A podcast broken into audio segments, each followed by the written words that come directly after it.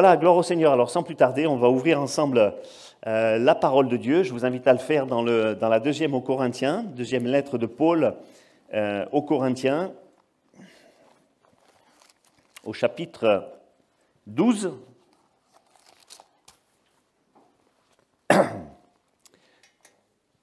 Et à partir du verset 11.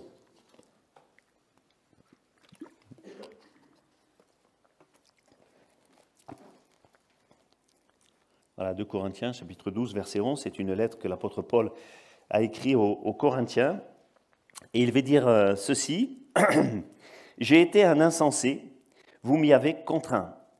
C'est par vous que je devais être recommandé, car je n'ai été inférieur en rien aux apôtres par excellence, quoique je ne sois rien. Les preuves de mon apostolat ont éclaté au milieu de vous par une patience à toute épreuve et par des signes, des prodiges et des miracles. Amen. Voilà. Euh, gloire au Seigneur. Hein, ça, c'est la pensée que, que j'ai reçue pour euh, cette euh, matinée. Je vais simplement décrire assez rapidement le, contexte. là, l'apôtre Paul est en train de, de, se défendre, en quelque sorte, de, de la réputation que lui ont fait des ouvriers trompeurs, de faux apôtres, comme il dira, qui sont venus enseigner des choses, des enseignements pernicieux eh bien, à l'église de, Corinthe et qui se prétendaient euh, apôtres. Voilà, on ne se prétend pas apôtre, ou on l'est, ou, on ne l'est pas. Et, c'est des ouvriers trompeurs euh, déguisés, hein, des, agneaux euh, déguisés en, loups. Et l'apôtre va essayer de se, défendre de cela, d'avertir les Corinthiens, afin qu'ils ne puissent pas se laisser séduire par ces enseignements-là, et pour dire que lui est un véritable homme de Dieu, c'est un véritable ministère, un apôtre euh, de Christ, non seulement, comme il le dira, par des signes, des prodiges et des miracles, mais également par les fruits de l'esprit, et notamment, il le dira, à travers une patience à, toute épreuve. Hein, combien on a besoin aussi d'avoir ce fruit de l'esprit. Euh, vous voyez, son apostolat, ce n'était pas simplement euh, les miracles qu'il faisait, mais c'était surtout la patience qu'il avait, et puis les, les fruits de, de l'esprit. Voilà. Euh, gloire à Dieu. Et ce matin, c'est ce mot euh, éclaté qui m'a interpellé, euh, vraiment qui m'a touché, sur lequel Paul a, parlé. les preuves de mon apostolat ont éclaté. Voilà, ça, ça a éclaté dans mon esprit. Et le terme qu'il emploie, c'est véritablement un terme qui parle d'explosion. Quelque chose d'explosif, quelque chose de puissant, quelque chose de spectaculaire, quelque chose d'étonnant, quelque chose qui, qui attire l'attention. Une explosion, forcément, ça attire les regards. Et puis, euh, au travers de l'ouïe, on entend ça. Enfin, c'est quelque chose qui, qui surprend. Hein. et ça ne pouvait pas inaperçu. Ça pouvait pas passer inaperçu afin de le faire reconnaître euh, comme un envoyé de Dieu, hein, ces signes-là. Car comme il le dira, le royaume de Dieu, il ne consiste pas en parole, mais ça consiste en puissance. Amen. Et il va dire que justement, ces soi-disant apôtres qui le critiquaient, ils parlaient beaucoup, mais eux, ils n'avaient pas la puissance. Eux, ils n'avaient ni les fruits, ni la puissance, ni les signes, ni les miracles, un petit peu comme les sept fils de Séva, hein, voilà, qui, vous le savez, ils essayaient de, c'était des exorcistes juifs, mais ils n'avaient pas fait une réelle rencontre avec Jésus, ils n'étaient pas remplis du Saint-Esprit, et ils ont essayé de chasser des, démons au nom de Jésus que Paul prêche. Et ce qui s'est passé, c'est que quand ils se sont arrivés devant un certain démon qui les a massacrés, et ils se sont enfuis, la Bible nous dit, nus et blessés. Et ils vont leur dire en plus, je connais Jésus et je sais qui est Paul, mais vous, euh, qui êtes-vous? Et donc, c'était clair qu'il n'avait pas la puissance de cette puissance explosive du Saint-Esprit, eh bien, qui pouvait libérer un homme d'un démon. Et croyez-moi, dans les lieux célestes, dans les sphères célestes, les anges et tout le, milieu céleste connaît et sait qui tu es, si tu es un véritable homme de Dieu, une véritable femme de Dieu, ou si tu ne, l'es pas. Hein. voilà, ça, on, sait cela dans ces sphères-là.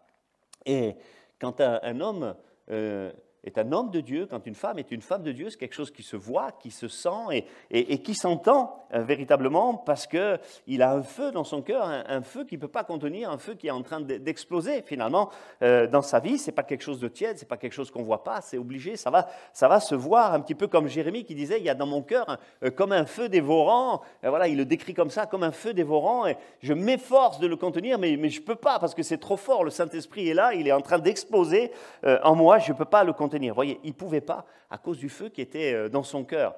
C'est un petit peu comme Moïse, vous vous souvenez, quand il est descendu de la, montagne pour la seconde fois, eh bien, il est descendu, son visage a brillé parce qu'il était resté 40 jours et 42 nuits dans la présence de Dieu. Et il ne pouvait pas s'empêcher euh, de briller parce qu'il y avait la présence du Saint-Esprit. C'était, éclatant. Euh, comme tout ce qui vient de Dieu, c'est éclatant.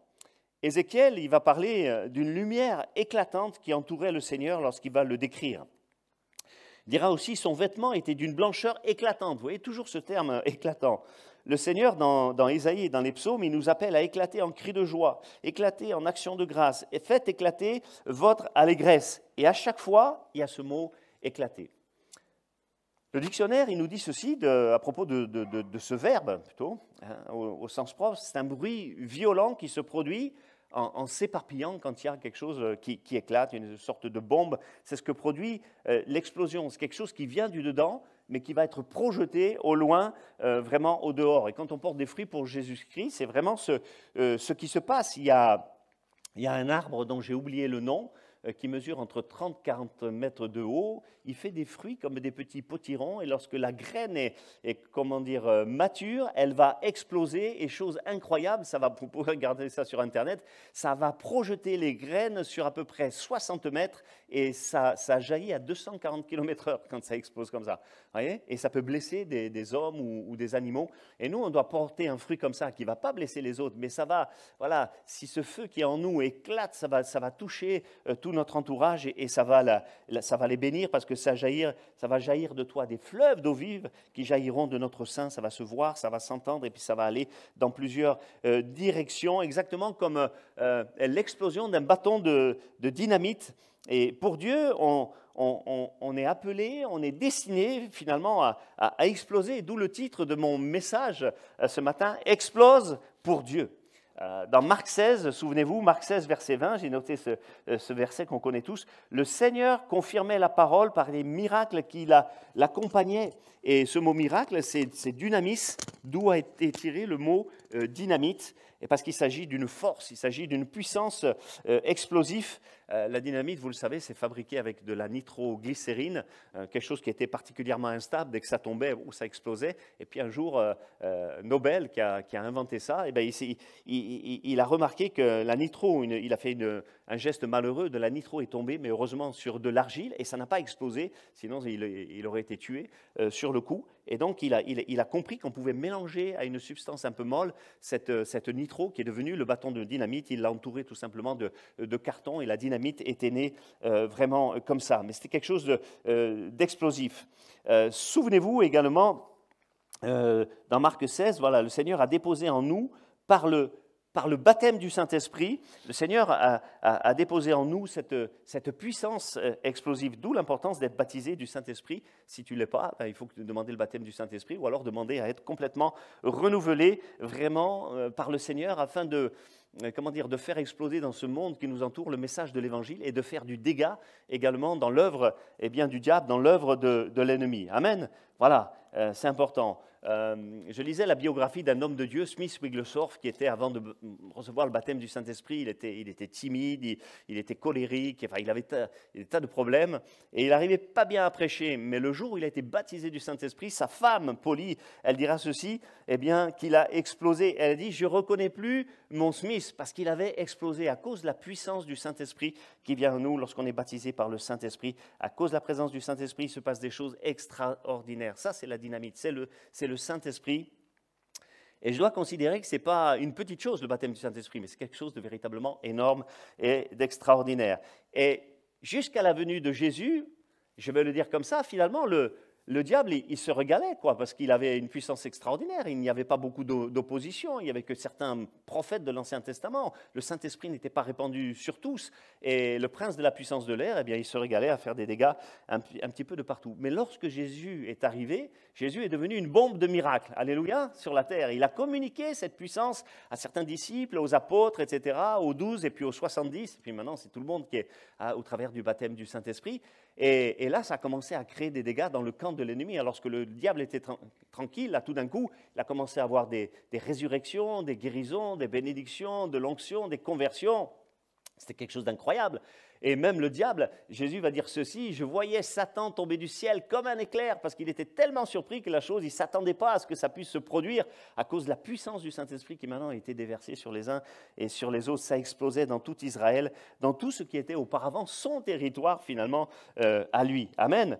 Et en tant que Dieu, finalement, on doit exploser. On doit exploser. C'est pas normal si ça n'explose pas. C'est pas normal si j'ai une vie tellement timide, tiède et, cachée. On peut, je, sais pas, on peut, on peut se targuer d'avoir une, une, une, vie assez réservée, peut-être timide, mais quand tu reçois la, la puissance du Saint-Esprit, ça change ta vie, ça change ta, ton caractère, ça te pousse à faire des, des, tas de choses. Et tu as été créé pour exploser. Alléluia. Manu euh, prêchait dimanche dernier en disant qu'on a été euh, prêché avec vérité.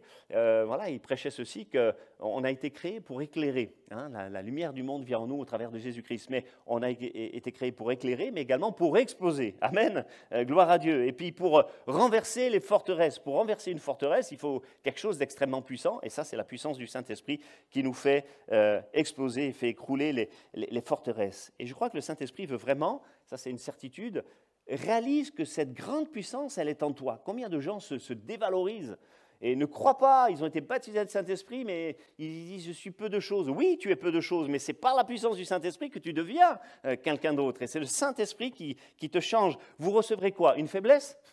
Non, vous recevrez une puissance, le Saint-Esprit survenant euh, sur vous. Et on, doit recevoir à la fois le Saint-Esprit, mais aussi la, puissance qui est contenue dans cette promesse. Sinon, ça ne peut pas exploser il faut que ça explose. C'est par la foi que, ça explose. Vous voyez, vous reconnaissez ça? Bon, ça, c'est une fabrication qui est un peu légère, mais je, l'avoue. Mais ceci dit, voilà, le bâton de dynamite, c'est quelque chose de. Euh, il, y a, il y a là une puissance énorme, mais il vaut rien, ce bâton de dynamite, s'il n'y a pas une flamme qui va l'allumer pour que ça saute. Il peut rester des années dans, un endroit sans qu'il se passe quoi que ce soit. Mais le jour où tu allumes la mèche, ça va devenir quelque chose d'extrêmement euh, dangereux. Et puis dans la vie d'un homme de Dieu ou d'une femme de Dieu, il faut, il n'y a que ça qui va allumer la mèche.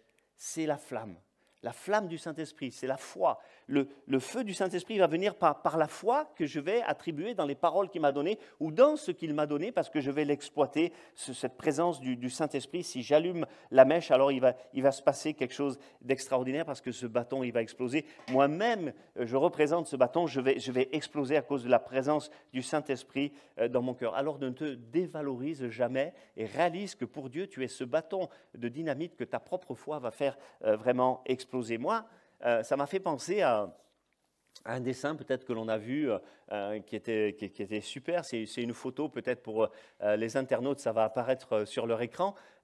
C'était l'image d'un chat qui se, peut-être vous l'avez déjà vu, qui se regarde dans une glace et il voit un lion ou un tigre. Hein, je ne me souviens plus. Voilà, un lion ou un tigre, c'est quelque chose d'extraordinaire. Et finalement, on, est, on est comme ça, on peut se considérer comme peu de choses.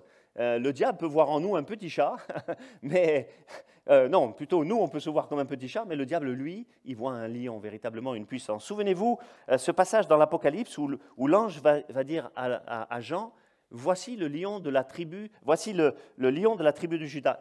Et Jean, il se retourne et qu'est-ce qu'il voit? Il voit un agneau. il voit un agneau. Le lion, l'agneau. Et c'est ainsi que, les gens nous voient des fois comme des agneaux, à cause de l'amour et de la paix qui est en nous, mais le diable, lui, te voit comme un véritable lion parce que tu es un ennemi bien plus puissant que lui. C'est la raison pour laquelle nous pouvons chasser les démons. C'est parce qu'il nous craint. Hein. S'il n'y en avait pas de puissance, eh bien, les démons ne, pourront pas, pourraient pas être chassés, mais on peut le faire parce qu'il y a en nous cette puissance explosive euh, du Saint-Esprit, tellement plus puissante que la puissance eh de, l'ennemi. On peut marcher devant lui avec la puissance de, de Jésus parce qu'ils ont peur du nom de Jésus et de tous ceux qui portent le nom de Jésus. Alléluia Et l'Église, elle, elle, elle est pleine d'éclat elle doit être comme ça. Elle est, pleine d'éclat. Peut-être tu t'en rends pas compte, mais, tu es plein d'éclat pour le, Seigneur. Ézéchiel 16, verset 4, il dira ceci Ta renommée se répandit parmi les nations à cause de l'éclat dont je t'avais orné. Ça, ça symbolise vraiment euh, l'Église. Vous voyez toujours cette notion d'éclat qui parle de quelque chose qui, explose, comme une, lumière qui tout d'un coup euh, va jaillir. Et l'Église aussi, elle est parée de cet éclat. Euh, comme à l'époque euh, la nuée qui éclairait vraiment euh, la nuit le, tabernacle, un feu éclatant, nous est-il dit, au-dessus du tabernacle. Mais aujourd'hui, ce feu et cet éclat, il est par le Saint-Esprit sur chaque personne et eh bien, de l'Église, sur chaque enfant de Dieu, sur chaque membre de l'Église, sur l'Église qui est là ce matin réunie chez vous, dans vos maisons. Il y a cette lumière, cet éclat qui, qui brille. Apocalypse 19, verset 8 confirme en disant que les saints sont revêtus de fin lin et c'est rajouté éclatant, une sainteté éclatante, parce que le, fin lin, ça représente la, sainteté. Et Ésaïe 62 dira ceci, verset 3, Tu seras une couronne éclatante dans la main de ton Dieu. Et Ésaïe était en train de prophétiser la venue de l'Église au travers de, Jésus-Christ, tous ces gens qui allaient se convertir, qu'on ait une couronne éclatante dans la main de notre Dieu. Je vais terminer en disant que Moïse, Moïse avait reçu l'ordre de la part du Seigneur sur la montagne de, de fabriquer des trompettes d'argent. Alors certainement, vous vous, souvenez qu'auparavant, quand ils étaient euh, voilà, dans le désert, tout ça, et en Israël, on utilisait souvent le chauffard. Le chauffard, c'était une espèce de, c'est pas un mauvais conducteur, c'était une espèce de, de, corne, euh, de bélier qui était coupé, et quand on soufflait dedans, ça donnait un son extrêmement particulier. Il y a quelque temps, on a eu l'occasion d'entendre le son du chauffard. Hein, voilà, on l'avait euh, passé ici. Un son très particulier. Et parce que la corne, c'est un symbole de, puissance. Vous vous souvenez que lors du sacrifice d'Isaac, il y avait, Dieu a pourvu au travers d'un bélier qui était pris par les épines. Ça représente la couronne d'épines et le bélier représente le, Christ parce que ça veut dire le puissant, le, tout-puissant. Et, quand on soufflait dans cette corne, c'est la mort de l'animal qui, qui amenait la vie. La mort de Christ, de la mort de Christ allait jaillir la vie, de ses meurtrissures allait jaillir la guérison, comme dit Ésaïe 53. Et ça, je ferme la parenthèse, mais les trompettes que Dieu avait demandé à Moïse de faire, elles n'étaient plus cette fois-ci en corne d'animal, mais elles étaient faites d'argent battu. Et vous allez voir qu'elles ont quelque chose finalement à nous apprendre, ces, trompettes. Vous voyez? Alors, première question, on peut se demander quand même, et c'est la question que je me suis posée, mais d'où leur venait cet argent? Parce qu'ils ont été esclaves en Égypte pendant près de 430 ans. Et euh, voilà, des esclaves qui ont de l'argent et euh, suffisamment pour faire autant de trompettes. Voilà, euh, parce qu'ils en ont fait plus que deux. Vous le verrez, quand ils ont sonné à Jéricho, il y avait beaucoup de, trompettes. Voilà. Mais, mais, toute la Bible nous donne la, réponse. Quand Dieu a libéré Israël de l'Égypte, il les a fait sortir avec de grandes richesses, avec de l'or, de l'argent, des, animaux, des serviteurs, toutes sortes de choses que l'ennemi leur a données. Et ça, finalement, c'est le symbole de Dieu qui arrache à l'ennemi ce qu'il t'a volé pour te le donner. Et quelque part, il était en train, Dieu, de, rembourser les Israélites de tout le mal qu'on leur avait fait pendant tellement d'années. C'était comme une sorte de rémunération. Alléluia. Et ça, c'est la première leçon, je trouve, le premier enseignement que nous donnent les trompettes, c'est que Dieu pourvoit à tes besoins, toujours, y avait géré. Et que ce que le diable a voulu te dérober, eh bien, euh, le Seigneur va te le rendre. Alléluia. Il va te rendre ce que le diable t'a volé. Il faut que tu en soit persuadé. Le deuxième enseignement de ces trompettes, c'est que l'argent, euh, dans la Bible, c'est le symbole du rachat. Et c'est l'enseignement que Jésus nous, nous, nous, rachète, qu'il nous, nous sauve, il nous donne la, vie éternelle. Et puis c'était fait en, en, en, argent battu, ça, reprend, ça, ça, représente les souffrances du Sauveur, les souffrances de, de Jésus, hein, qui nous donne le salut de, notre âme.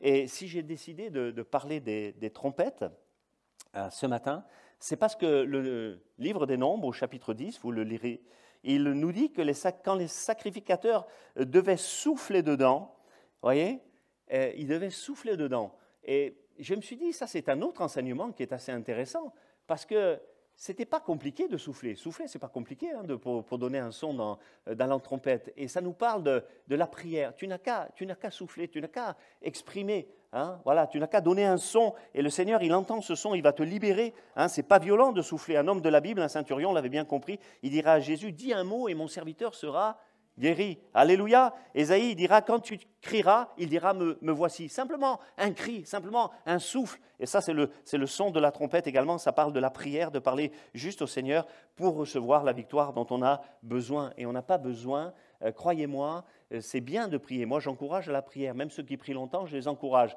Mais tu n'as pas besoin de prier des heures, tu n'as pas besoin de prier des, jours, 3 heures, 4 heures, 5 heures, etc., pour recevoir quelque chose de la part de Dieu. Hein. c'est par la foi qu'on reçoit quelque chose. Véritablement une prière euh, simple et sincère. Des gens se couvrent d'un poids. Il faut absolument que je prie. Et parfois, ils sont malheureux parce qu'ils n'arrivent pas. Et donc, ils sont complexés devant Dieu. Mais Dieu, c'est un Père qui écoute ta prière. Et notre Père terrestre, déjà, il ne va pas me donner quelque chose parce que je vais rester des heures dans sa présence euh, comme ça, mais c'est parce que je suis son fils qui va me donner quelque chose. Et c'est la même chose avec notre Seigneur. Alléluia. Et si toi, tu as reçu de prier longtemps, ben, gloire à Dieu. Et puis d'autres, peut-être, n'ont pas encore reçu cela. Et puis, on, progresse dans la prière. Donc, euh, réalisons que c'est simple, vraiment, la prière et l'exaucement. Et ne crois surtout pas que c'est la durée euh, qui va te faire obtenir quelque chose de plus ou parce que tu augmentes les décibels ou des choses comme ça. Hein. Voilà, donc on, doit comprendre aussi euh, qui avait différents sons, on l'apprend au travers du livre des Nombres au chapitre 10, il y avait différents sons que les sacrificateurs devaient sonner, ça avait un sens particulier. Alors je me suis attaché à ça, souvent on passe euh, rapidement, mais chaque son de la trompette euh, avait un sens particulier, notamment quelque chose de particulier que le peuple d'Israël, lui, comprenait vraiment parfaitement. Par exemple, quand il sonnait avec les deux trompettes avec éclat, tout le monde devait courir à la tente d'assignation. Si une seule trompette sonnait avec éclat, c'était la, convocation, mais pour les princes et les chefs d'Israël. Si les deux sonnaient deux fois, c'était ceux qui campaient à l'Orient qui devaient partir. Si ça recommençait de la même manière aussitôt après à sonner deux fois, c'était ceux du Midi qui devaient partir, et, ainsi de suite. Hein. mais là, ce n'était pas souffler simplement, là, c'était sonner avec éclat. Et juste pour convoquer euh, l'assemblée, il fallait sonner euh, de la même manière. Euh, souvenez-vous, les murailles de Jéricho. Parce que quand il partait à la guerre, il devait également souffler de la trompette. Pour les jours de fête, pour les jours de joie, quand ils offraient des sacrifices d'action de grâce et des holocaustes, Dieu promettait de se souvenir d'eux quand ils allaient souffler dans les trompettes. Et Dieu se souvient de toi quand tu lui parles. Dieu se souvient de toi quand tu lui prie, quand tu le loues, quand tu l'adores, comme nous l'avons fait ce matin. Et ce mot trompette en hébreu, c'est taka. Il signifie étonnamment applaudir. Applaudir, donner un coup. Et quand tu sonnes avec éclat, quand tu pries, c'est Dieu qui va donner un coup à l'ennemi de ton âme. Alléluia. Et c'est les anges qui vont applaudir. Amen. Gloire à Dieu. Alors, taka, soufflez. si tu veux la victoire, vous allez comprendre. Taka, non, bon.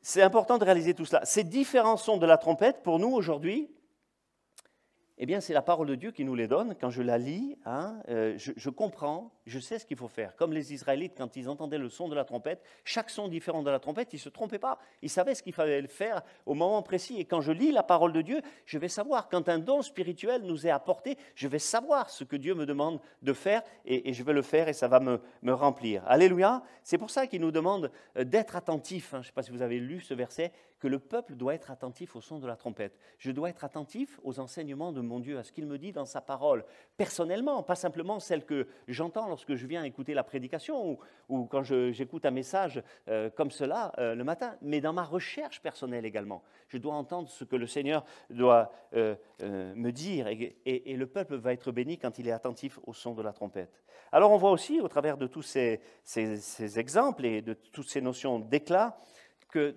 cette notion d'éclat, ça doit accompagner l'homme et la femme de Dieu dans sa vie euh, spirituelle, dans ses paroles, dans ses actions. Alléluia. Et, quel malheur quand ce n'est plus le cas, comme il n'y a plus d'éclat. Vous pouvez lire dans Jérémie ceci. C'est triste, hein c'est pour ça que ça s'appelle d'ailleurs les Lamentations de Jérémie, chapitre 4, verset 1. Il dira ceci, le prophète, c'est Dieu qui parle au travers de lui, bien évidemment, et il va dire Et quoi? L'or a perdu son éclat c'est vraiment une parole de tristesse. On a l'impression qu'on entend Dieu qui pleure quand il dit ça. Quoi? L'or a perdu son, éclat. L'or, ça représente la sainteté. Ce peuple d'Israël, il s'était détourné. L'or pur est, altéré, hein, il va dire. Ça veut dire ça brillait plus, ça reflétait plus, il n'y avait plus de lumière, il n'y avait plus d'éclat, ça n'explosait plus. Et le Seigneur est en train de parler de ce revêtement dont le Seigneur avait revêtu auparavant ce peuple d'Israël comme il revêt euh, l'Église. Et tout d'un coup, il s'aperçoit que ce revêtement n'est plus là, que ce qui faisait qu'il brillait, ça brille plus du tout. Et le Seigneur va leur rappeler au verset 7 auparavant, je l'ai noté, souvenez-vous, ils étaient plus éclatants que la neige, ils étaient plus blancs que la neige, le teint plus vermeil que le corail, leur figure brillait comme le saphir. Mais au verset 8, il dit, on ne les reconnaît plus dans les rues. On ne les reconnaît plus dans les rues. Et ça peut être le cas de l'Église, ça peut être le cas de, de quelqu'un parmi nous, peut-être qui est là ici en présentiel, peut-être quelqu'un qui est derrière son écran, et le Seigneur peut-être te reconnaît plus, il t'a connu tellement différent, il t'a connu éclatant, il t'a connu brillant, il t'a connu revêtu de sainteté. Et là, tout d'un coup, c'est comme s'il disait, on ne les reconnaît pas dans les rues. Moi, ça me fait mal ce verset 8. On ne les reconnaît pas dans les rues. Et finalement, c'est un encouragement pour nous ce matin à ne pas être comme ces gens dont on ne reconnaît plus l'éclat. Mais croyez-moi, le Seigneur aussi, il est tellement merveilleux. Si je me repens, pof, il va me redonner aussitôt ce que j'avais perdu. Hein. c'est important de le réaliser. Mais c'est un encouragement pour chacun de nous ce matin de continuer à briller. Alléluia et d'avoir cette pensée d'éclater pour Dieu, pas simplement d'être, mais d'éclater. Voilà, parce que si j'éclate quelque part, je vais me répandre à droite et à gauche, et mon témoignage va impacter, et ça va être pour le Seigneur quelque chose de plus éclatant que la neige. Hein. ça va être cet or qui va être dégagé, et je vais il va déployer eh bien, toute sa beauté, eh bien, la personne qui est remplie de Dieu comme ça, toute sa beauté et tout son éclat. Alors j'ai parlé tout à l'heure du, calendrier de l'Avent. Hein, à cette période, il y a toujours de décembre le calendrier de, de l'Avent, A-V-E-N-T. Mais ce qu'il faut surtout, c'est que l'Église ait le calendrier de l'Avent, A-V-A-N-T. Parce que l'Église, elle doit toujours aller de l'avant. Alléluia. Hein, une Église qui éclate pour euh, Jésus-Christ, qui va de l'avant, qui éclate en cris de louange, en cris de, prière, en cris d'allégresse, en cris de, victoire, hein, et qui élève sa voix, comme on l'a dit tout à l'heure, euh, comme une trompette pour célébrer l'Éternel et surtout pour toucher ce monde qui nous entoure. Même avec des masques, je peux toucher profondément quelqu'un euh, par l'Esprit de Dieu, je peux toucher son cœur en lui témoignant, en lui parlant. N'a pas besoin, euh, les masques n'empêchent rien, afin qu'on puisse dire, comme Paul, que notre ministère a éclaté au milieu de ce peuple, au milieu de cette ville, au milieu de ton quartier, au milieu de ton immeuble, au milieu de, tes voisins, non seulement par les fruits de l'esprit et beaucoup de patience, mais aussi par des miracles, des signes et des prodiges que le Seigneur il veut nous donner euh, d'accomplir. Alléluia. Alors soyons pour lui comme, euh, comme ce bâton de dynamite. Alléluia. Et que notre foi puisse faire exploser ce, ce bâton pour renverser les forteresses de l'incrédulité, pour détruire les forces également de, l'ennemi et pour, pour bénir, les, pour ouvrir les cœurs les, les, plus durs et tout ce qui s'oppose au royaume de Dieu. Alléluia. Seigneur, tu es un Dieu vivant et vrai. Nous te louons, nous te bénissons, nous t'adorons et nous te glorifions, Seigneur mon Dieu. Et nous voulons être comme ce bâton de dynamite, Seigneur mon Dieu. Nous voulons être euh, cette dynamite qui, qui explose pour toi, Seigneur. Nous ne voulons pas que l'or dont tu nous as revêtus perde son éclat, comme tu l'avais pu le dire, Seigneur, pour ce peuple d'Israël dans les lamentations de Jérémie. Mais on veut retrouver peut-être l'éclat. Quelqu'un qui nous écoute ce matin qui avait perdu cet éclat. Seigneur, tu lui permets de retrouver cet éclat, cette force de l'amour de Dieu, de la puissance de Dieu. Peut-être quelqu'un n'est pas baptisé dans le Saint-Esprit, Seigneur, même maintenant.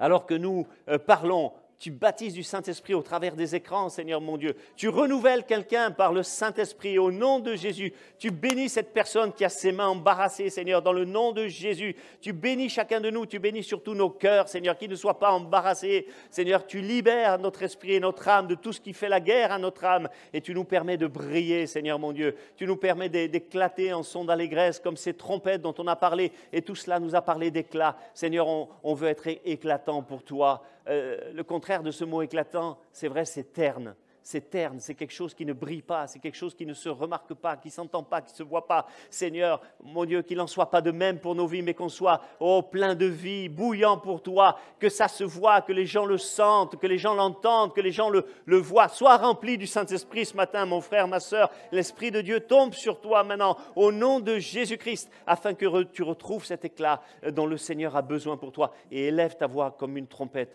Élève-la pour prier, élève-la pour louer, élève-toi pour adorer. Élève-la pour, témoigner dans le beau nom de Jésus. À Dieu soit toute la gloire. Alléluia, alléluia. Que ton nom soit béni, Seigneur. Amen. Amen, amen.